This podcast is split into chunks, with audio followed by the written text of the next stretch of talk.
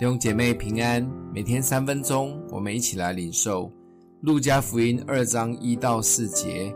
当那些日子，该撒亚古士都有旨意下来，叫天下人民都报名上册。这是居里纽做叙利亚巡抚的时候，头一次行报名上册的事。众人各归各城报名上册。约瑟也从加利利的拿撒勒城上犹太去。到了大卫的城，名叫伯利恒，因他本是大卫一族一家的人。玛利亚腹中怀着耶稣，正预备在家里生产，婴儿房都布置好了。哪知道罗马大帝为了征税的缘故，下令做人口普查，所以每一个人都必须回家乡报名上册。因此，玛利亚挺着大肚子和约瑟。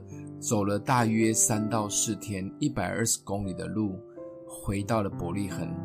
更辛苦的是，因为身上钱也不多，也没人欢迎他们，客房也都满了。刚出生的耶稣也只能放在马槽里。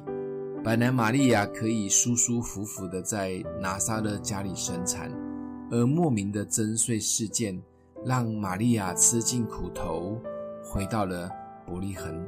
但这一切的辛苦，其实都是按着剧本走的，因为在耶稣降生前七百年，先知弥迦早已预言耶稣会降生在伯利恒，马槽婴孩也正是认证的记号。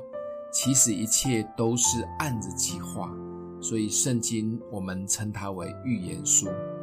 每一个时期都会出现所谓的神童、先知、大预言家。都在预言整个世界可能发生的状况。更夸张的是，三不五时有人会预言世界末日。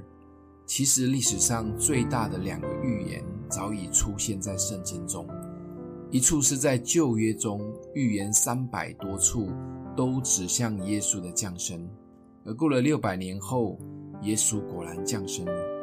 另一个最大的预言一直频繁地出现在新约。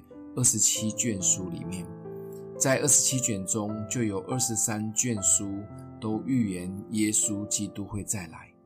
现在已过了两千年，正确发生的时间只有主知道。但请放心，一切都会照着神的剧本走。多读圣经的好处，就是更可以知道原来一切都在他的手中。我们带着盼望，好好的过每一天，心就稳了。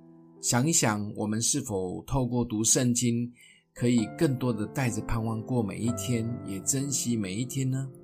欢迎留言，我们一起来祷告。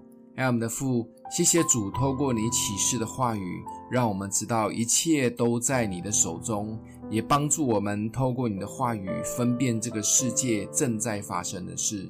奉耶稣基督的名祷告，祝福你。